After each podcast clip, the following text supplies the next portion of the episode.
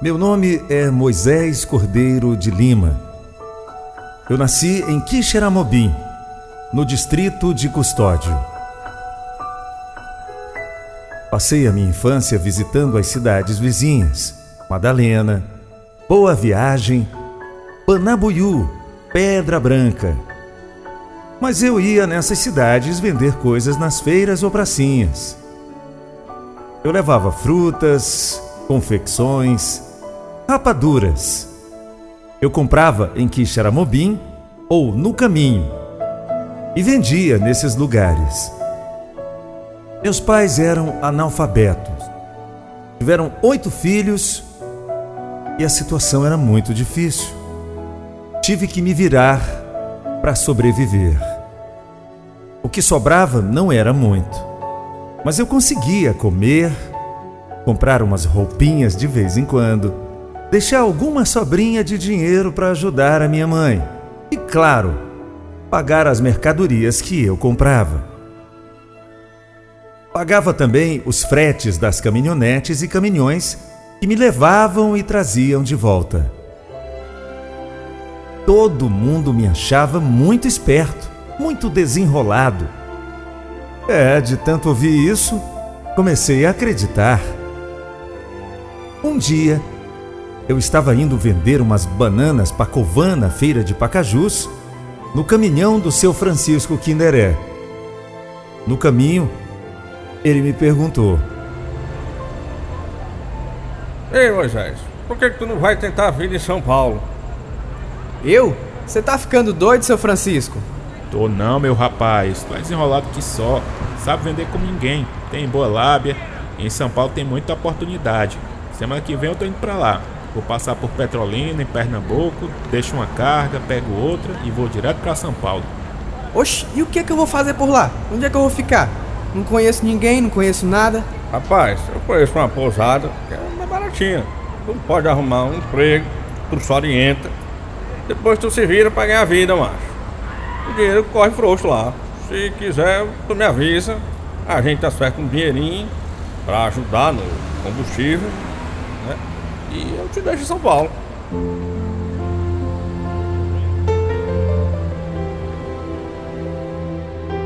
Eu nunca tinha pensado nisso, mas a proposta era de virar a cabeça. Passei o dia pensando naquilo. De tardezinha, quando cheguei em casa, tomando uma xícara de café na cozinha, eu falei: Mãe, eu tô pensando em ir pra São Paulo. Oxe, e o que que tu vai fazer em São Paulo? Vou ganhar a vida, mãe. O dinheiro corre frouxo por lá, tem muita oportunidade de trabalho e eu não quero passar a minha vida inteira aqui nesse fim de mundo correndo de um lado pro outro para ganhar a micharia, não. Tu já falou com teu pai sobre isso? Ainda não, o pai não vai aceitar, não. É melhor deixar para dizer quando tudo já estiver certinho. Eu vou com seu Francisco Kinderé, ele vai me apresentar uns amigos dele lá em São Paulo. Mas, meu filho, vida fácil e vida difícil existe em todo lugar. Quem faz as coisas acontecer é nós. Tem dificuldade aqui, tem dificuldade em São Paulo, sendo que aqui você já conhece as pessoas, os lugares, sabe fazer seu dinheirinho render. Não queira ganhar o mundo todo de uma só vez, não, viu? Os conselhos de minha mãe entravam por um ouvido e saíam por outro. Eu só pensava em chegar em São Paulo conhecer outras pessoas, mostrar que eu era bom de venda, juntar um bom dinheiro e voltar para casa para melhorar de vida e ajudar a minha família. Durante a semana, tratei de vender o que eu ainda tinha de mercadoria, pagar os fornecedores e espalhar para todo mundo que eu ia para São Paulo ganhar vida. Todo mundo se espantava, todo mundo desejava sorte, todo mundo fazia alertas. Mas eu só ouvi a primeira parte.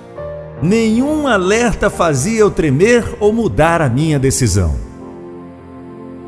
Conversa com meu pai foi difícil. Ele não aceitava de jeito nenhum. Estava com medo do mundo lá fora me engolir, de eu ser morto e eles nunca tomarem nem conhecimento que eles não tinham telefone para eu me comunicar e que ia ficar sem saber nada de mim. E cidade grande é diferente de cidade do interior. Tudo é maior, inclusive a violência. Para tudo eu tinha resposta. Eu estava decidido. Eu já tinha 19 anos e não precisava mais de autorização nem do meu pai, nem da minha mãe, só das bênçãos deles. E era isso que eu queria e precisava. Se meu pai não me abençoasse, eu sabia que eu não chegaria com força total. Mas ele, ele me abençoou, gente, na hora de eu pegar o caminhão. A minha mãe pediu a todos os santos para cuidar do filho dela. E entre lágrimas e beijos, os pedidos para eu ter cuidado e mandar notícia.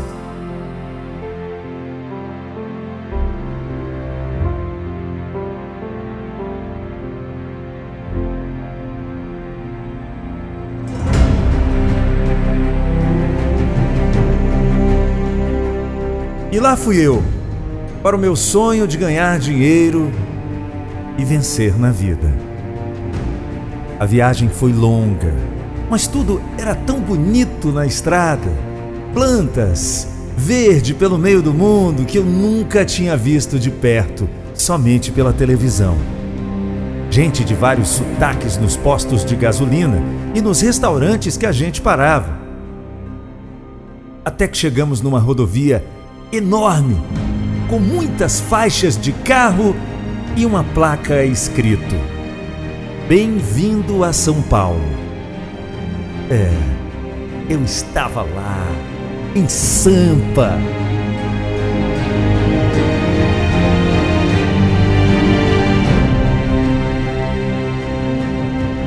Descarregamos a mercadoria do seu Francisco Kinderé e ele me levou até uma pousadinha no bairro da Moca.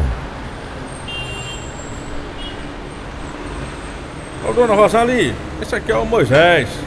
Ele é lá de Quixeramobim e veio aqui para ganhar vida. Bem-vindo a São Paulo, meu filho. Eu sou de São João dos Guararapes, em Pernambuco. Sou nordestina igual a você. Fique à vontade. Bora ver um quartinho para você. Eu só sabia sorrir e agradecer. Dona Rosalie me colocou num quartinho dos fundos, bem limpinho. Paguei logo um mês adiantado. O Francisco passou a noite com a gente e foi embora pela manhã. Mas antes me apresentou ao Chico, que era baiano. Pediu para me apresentar às pessoas para eu arranjar um emprego. Eu dormi a minha primeira noite em São Paulo. No dia seguinte, o Chico me disse que o emprego mais rápido de arrumar era de peão de obra. Tinha carteira assinada, refeição e transporte. Eu não quisesse outra oportunidade, era de descarregador de caminhões. Eu não tinha saído de Quixeramobim para descarregar caminhões em São Paulo. Eu queria mostrar o meu valor. Fomos a um canteiro de obras e o Chico me apresentou ao supervisor. Já fiquei por lá mesmo trabalhando. Capacete, botas, farda. Quando eu me vesti, eu já me senti gente poderosa. Mas quando eu comecei a colocar a mão na massa para lá e para cá, parecia que a cada cinco minutos a pá pesava um quilo a mais. O clima frio de São Paulo não amenizou o calor e o suor daquele trabalho pesadíssimo.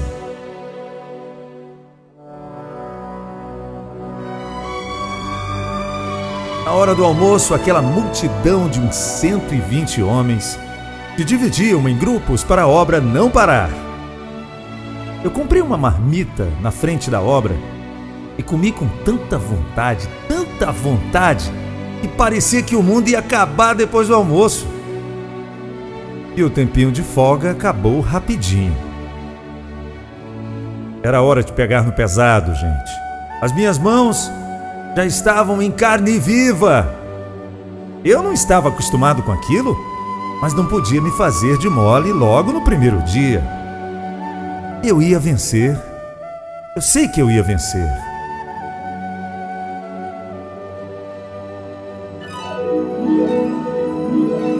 No fim do dia, eu estava acabado, sem forças para levantar os braços, todo quebrado. O Luciano, um carioca que ficou meu amigo na obra, me convidou para a gente ir ao cabaré para inaugurar a minha chegada a São Paulo. Eu não tinha mais uma gota de energia, mas pensei que podia fazer feio se eu não fosse. O que aquele carioca iria pensar de um cearense cabra macho como eu? E eu fui, gente.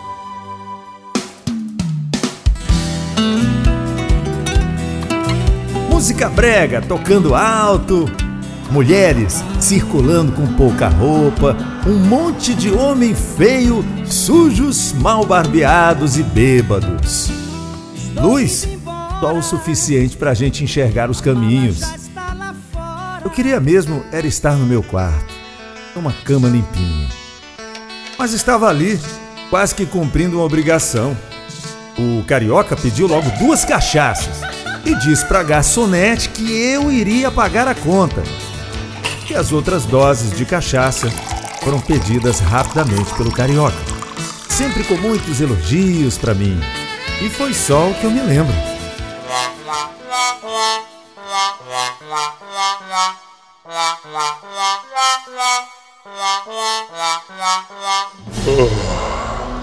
Acordei na pousada da dona Rosali, um sol já alto, sentindo um enjoo grande, uma sede maior ainda, dor de cabeça e mais um monte de novas sensações. Eu nunca tinha tomado um porre na minha vida antes. Dona Rosali colocou o café num copo para mim e foi logo falando com voz de decepcionada. Meu filho, você não começou bem aqui em São Paulo. O Francisco Quinderé me disse que você era um bom garoto, mas você chegou aqui de madrugada, bêbado feito um gambá, nos braços de um carioca que não tem uma boa reputação por aqui. Vomitou na entrada e foi dormir de qualquer jeito. Tá acordando agora e com certeza vai perder o emprego. Acho bom você abrir o olho, vice? Parecia minha mãe falando. Aquelas palavras foram como uma bofetada na minha cara. Eu estava completamente envergonhado. Tomei o café e fui para o meu quarto pegar minhas coisas e ir trabalhar.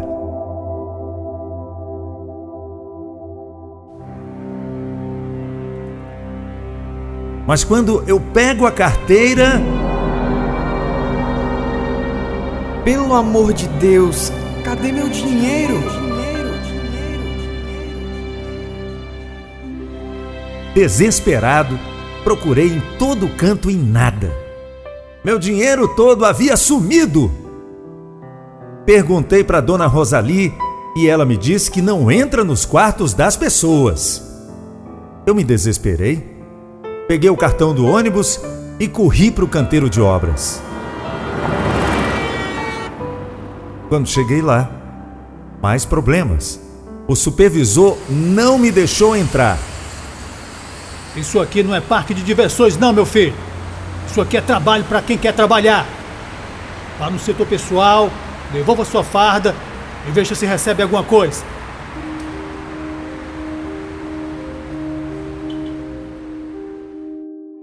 No caminho, eu vi de longe o carioca. Gritei por ele. Mas ele fingiu que nem me ouviu. Entrei em desespero. Voltei a pé para a pousada. Conversei com a dona Rosali, que só balançava a cabeça negativamente.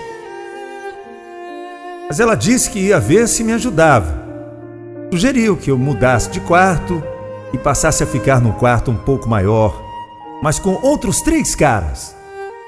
O preço era mais baixo e a diferença ela me daria em dinheiro para eu poder fazer alguma coisa. Eu aceitei e ela me levou para o quarto. Eu conheci os três caras. Um dos caras era cearense, o outro era do Pará e o terceiro era um boliviano. A bagunça era grande. O boliviano, ele dormia na cama e os outros dois em redes. Dona Rosali me emprestou uma rede para eu ter como dormir. Olha, A sensação de derrota era a marca de nós quatro. Saí para procurar trabalho todos os dias. Fazia uns bicos aqui e ali. Eu não tinha concluído nenhum ensino fundamental. E isso dificultava muito porque todo mundo tinha no mínimo um ensino médio. O dinheiro podia até correr frouxo em São Paulo, mas com certeza ele estava correndo bem longe de mim. A minha barba cresceu, minha esperança diminuiu a minha vontade de voltar aumentou. Nos fins de semana, os quatro sem futuro se reversavam no quarto com uma garrafa de cachaça e dois discos do Roberto Carlos. E desarmado eu estava. Um deles tinha uma canção que se chamava Despedida. Já está chegando a hora de ir. E era a fotografia do dia que eu saí de casa. E no mesmo me disco, por ironia, tinha a música do portão. Eu cheguei em frente ao portão. E era como eu me via, voltando para Quixeramobim. Meu cachorro me sorriu latindo. É, a vida não estava fácil. Como que por acaso, tipo coisa de novela, eu comecei a namorar uma coroa rica. Ela era bem ajeitadinha, sabe? Se apaixonou por mim logo de cara. Ela passou a pagar as minhas coisas e arranjou um emprego numa loja de calçados. Me levou para assistir a um show do Roberto Carlos no Olímpia. Um lugar frequentado só por gente fina, gente bacana. É, eu estava lá, gente. De calça jeans, tênis, cheiroso, no meio da granfinagem. No começo eu deixei a vida me levar, igual o Zeca Pagodinho. Deixa a vida me levar. E aproveitei da coroa. Mas depois, a minha consciência já não me permitia viver daquele jeito. Comecei a brigar com ela porque eu estava me sentindo um gigolô. Ela dizia que não era assim, que estava gostando de mim e fazia tudo por amor. É, meus amigos, mas eu pensava diferente. E eu decidi voltar para casa. Ela pagou a minha passagem de volta, foi me deixar na rodoviária, chorou, chorou. Me deu um papel com os telefones dela, para eu não esquecer. E se quisesse voltar, era só dar uma ligadinha. Mas eu estava decidido. Entrei naquele ônibus sem derramar uma lágrima, um cara fechada sonhos despedaçados, o coração endurecido. No caminho refleti sobre toda a minha vida e concluí: não basta ser esperto e ter talento para vender. Lembrei das palavras do meu pai dizendo que cidade grande era diferente de cidade do interior. E o ônibus rodando.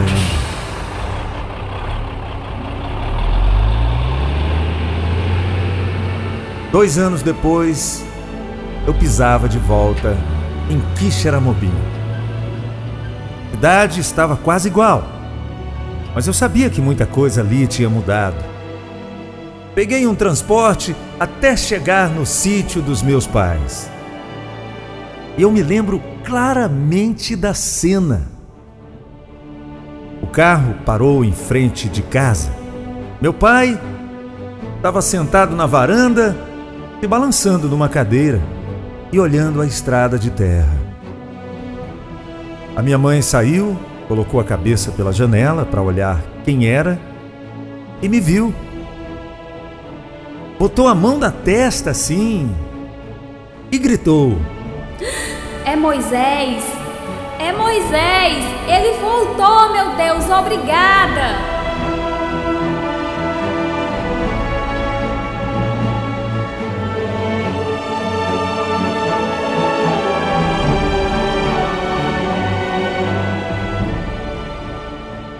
Meu pai levantou, colocou o chapéu de palha na cabeça e, sem acreditar, falou com voz baixinha. É Moisés? Eu comecei a abrir o portão e a minha mãe já vinha correndo para me abraçar e me beijar sem parar, agradecendo ao céu pelo filho que voltava para casa. Meu pai, homem do sertão, não conseguiu segurar umas lágrimas também e me abraçou muito forte. Como dizia a música, eu voltei e agora era para ficar. Essa é a história que eu vivi.